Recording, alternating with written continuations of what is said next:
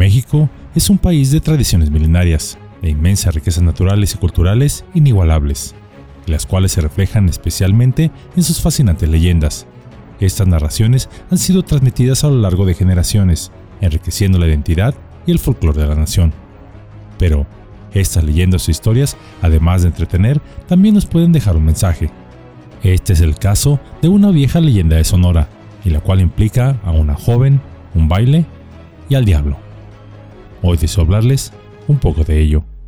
Es por eso que Yolocamotes tiene el gran placer de traerles el día de hoy El Casino del Diablo, leyenda de la ciudad de Hermosillo. El consejo de los viejos. Desde hace muchos años, en la ciudad de Hermosillo, en el estado de Sonora, se cuenta una leyenda sobre una aparición sobrenatural. Según dice la historia, en un casino de la colonia Country Club de aquella localidad, un 31 de diciembre, pero de 1950, se llevó a cabo una gran fiesta de Año Nuevo.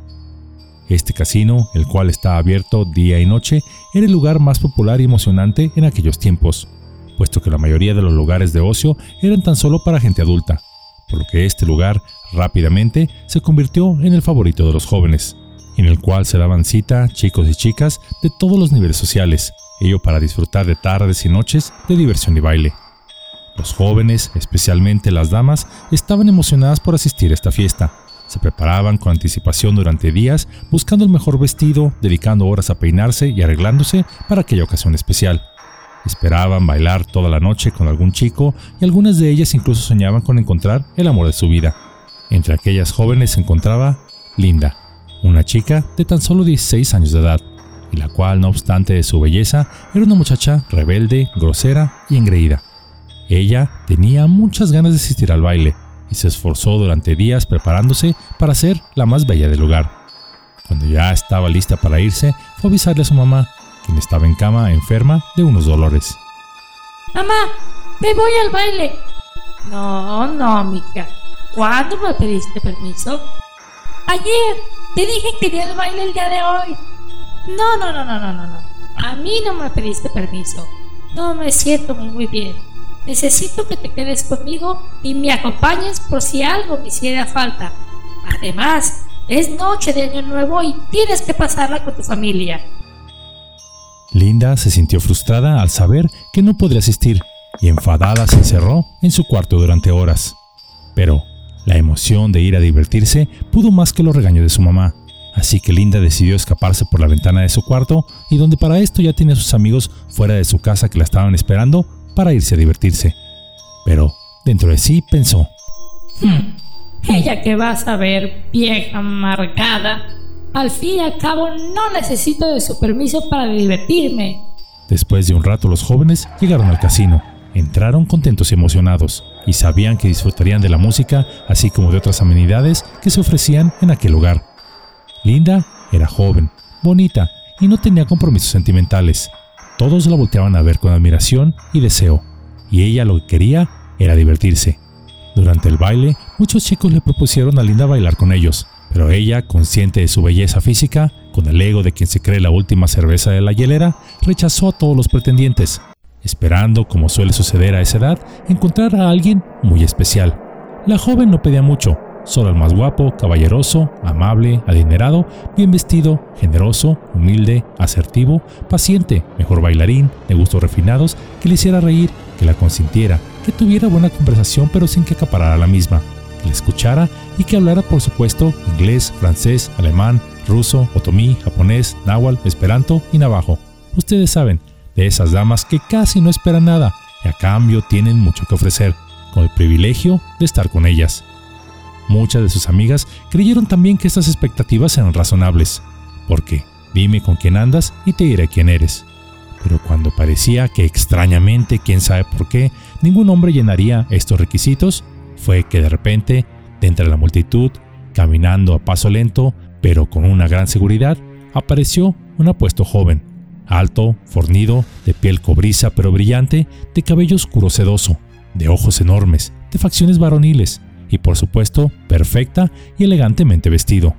Todo mundo le abría el paso como si se tratara de la misma realeza. Nadie conocía al misterioso joven y todos se preguntaban quién sería. Para sorpresa de todos y para el deleite de Linda, el joven se dirigió a ella y con una voz varonil la invitó a bailar. Dime, muñeca, no me encuentras atractivo.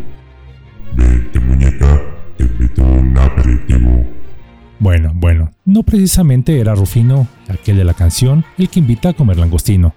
Pero no obstante, ella aceptó encantada, convencida de que este caballero era el macho alfa que había estado esperando toda su vida, y que además, si movía bien sus cartas, él podría tener el privilegio de sacarla a ella de pobre.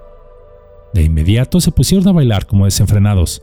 Tango, samba, danzón, norteñas, el joven se sabía todos los pasos y estilos, y aunque Linda ya comenzaba a cansarse, el joven ni siquiera tenía una sola gota de sudor.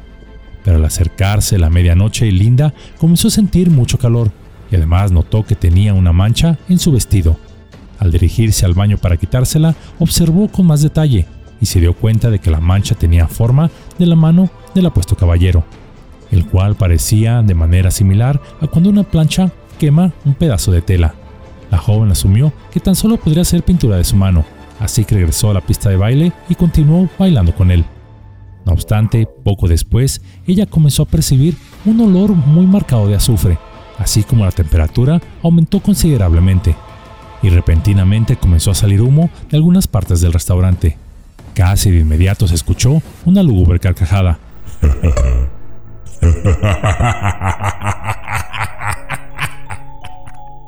Todos los presentes miraron de dónde provenía la misma, sorprendiéndose que era el joven, el cual al mismo tiempo sus pies se transformaban uno en una pata de gallo y el otro en una pata de cabra. Linda, al ver esto, gritó de terror y perdió el conocimiento de la impresión. Al mismo tiempo el joven desapareció en medio del humo. Acto seguido el casino comenzó a quemarse, por lo que la confusión y el miedo se apoderaron de todos. Y como solemos ser en nuestro país, la ley del sálvese el que pueda imperó, y todos intentaron salir de ahí al mismo tiempo, mientras las llamas engullían el recinto. Después del incendio, nadie supo qué ocurrió con Linda, ni tampoco qué fue de ese enigmático hombre. Sería desde ese fatídico día en que el casino cerraría sus puertas y no se volvería a realizar ningún evento en él.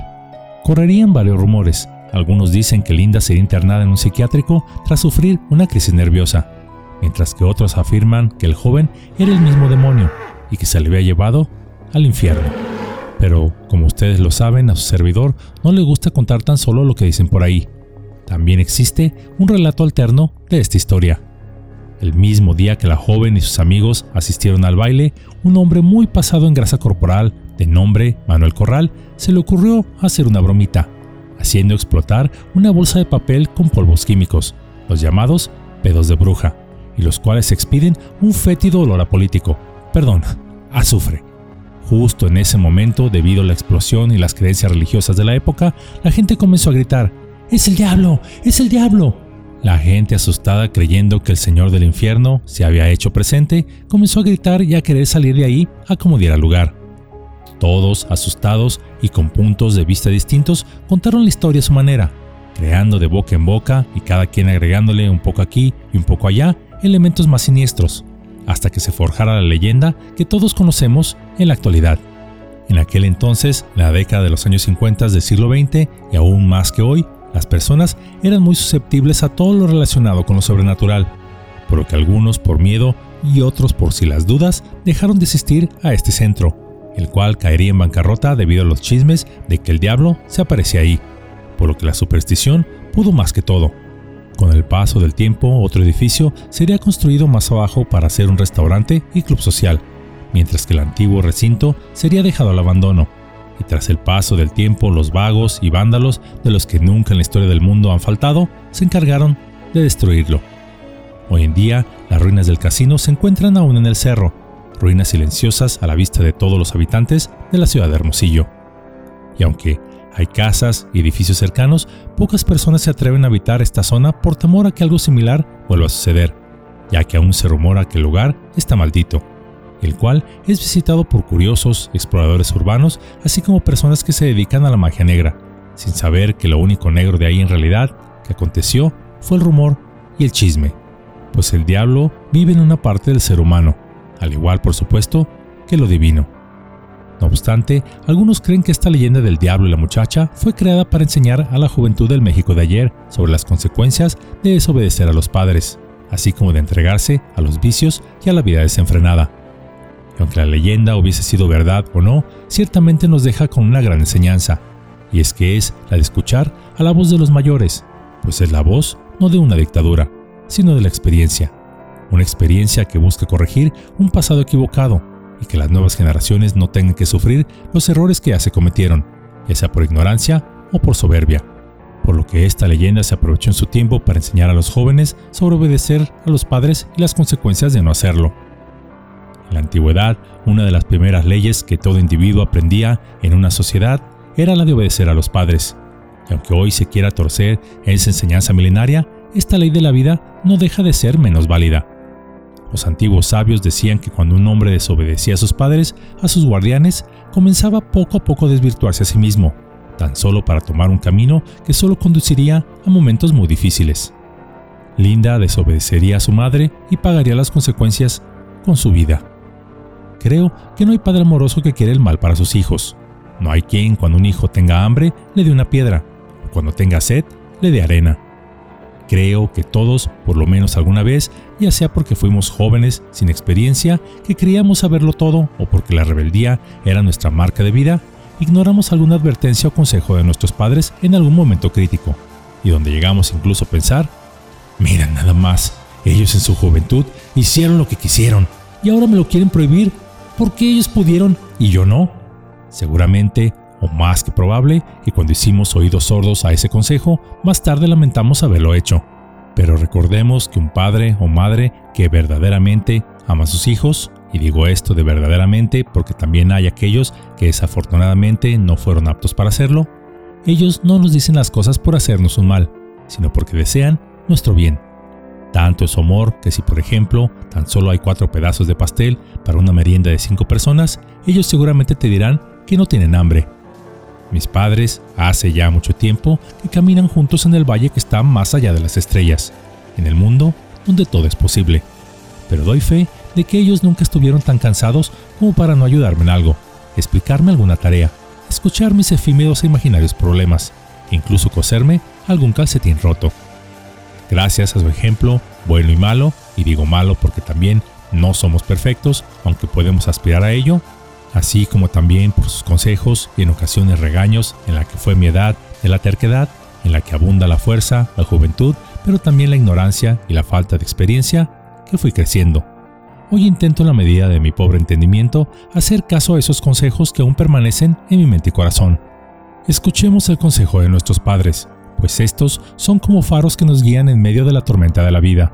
Cuando lo hacemos, aprendemos no solo de ellos, sino de la experiencia de incontables generaciones pasadas, las cuales fueron transmitiendo sus experiencias a sus descendientes para intentar que no tropezáramos con las mismas piedras que ellas lo hicieron. Finalmente, y esto también va para los padres, creo que quizá no podamos preparar el futuro para nuestros hijos, pero a través de nuestros consejos, enseñanzas y sobre todo del buen ejemplo, que sí es posible que podamos preparar a nuestros hijos para el futuro.